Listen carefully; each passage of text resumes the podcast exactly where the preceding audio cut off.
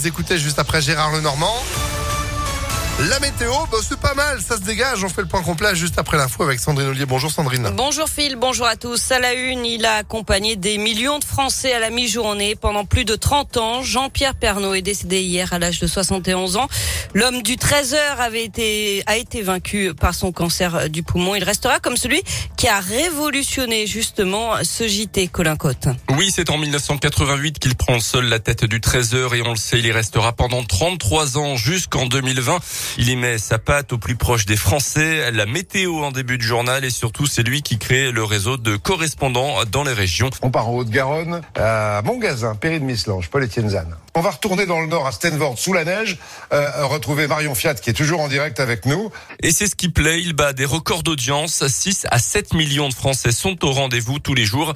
Il crée également la rubrique SOS Village pour aider ces petites communes qui voient leur commerce fermé. Une rubrique sur le patrimoine, le plus beau marché de France également. Et puis on se souvient également de ces petites remarques sur le prix des carburants, les grèves et surtout l'argent public gaspillé. L'achat par une petite commune du Lot d'un camion de pompiers pour 250 000 euros. C'est énorme. L'ennui, c'est que le camion est trop gros pour passer dans les rues de la commune. Il avait d'ailleurs présenté combien ça coûte, une émission euh, consacrée à ce gaspillage d'argent public de 1991 à 2010. Merci Colin et les hommages sont bien sûr nombreux depuis hier.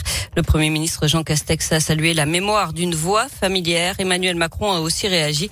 Il a habité le cœur de nos foyers, écrit le président sur Twitter.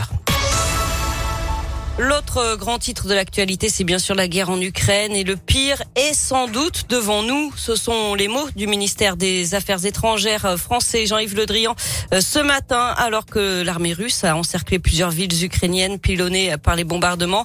On peut craindre une logique de siège, dit-il. Et puis le Quai d'Orsay recommande fortement aux ressortissants français dont la présence n'est pas essentielle de quitter au plus vite la Russie. De son côté, l'Allemagne va livrer 2700 missiles anti-aériens aériens supplémentaires à l'Ukraine, missiles de type soviétique qui proviennent de l'ancienne Allemagne de l'Est. Emmanuel Macron, lui, s'est adressé aux Français hier soir. Il a déclaré que la France se tenait aux côtés de l'Ukraine. Il a accusé Vladimir Poutine d'être le seul à avoir provoqué la guerre, mais il assure en même temps que la France n'est pas en guerre contre la Russie. Le président Macron a aussi dit vouloir euh, œuvrer pour donner plus d'indépendance à la France et à l'Europe, notamment en matière de défense et énergétique. Enfin, il a confirmé avoir demandé à Jean Castex l'élaboration d'un plan de résilience euh, pour contrer les conséquences sociales et économiques de ce conflit.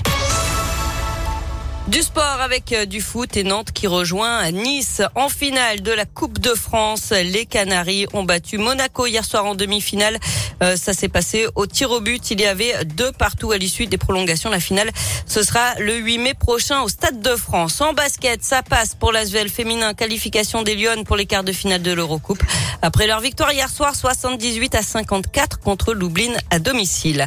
Enfin du tennis, les huitièmes de finale de l'Open 6e Sens Métropole de Lyon à suivre aujourd'hui aujourd'hui la dernière française en lice, la lyonnaise et ambassadrice du tournoi, euh, Caroline Garcia. Elle affrontera l'italienne Trevisan, 96e joueuse mondiale cet après-midi. Eh ben oui, les huitièmes ce jeudi. Demain, vendredi, ce sont donc les quarts, samedi, les demi et dimanche, la finale. Et vous, vous y serez grâce à Impact FM. On vous offre vos places. Rendez-vous sur impactfm.fr.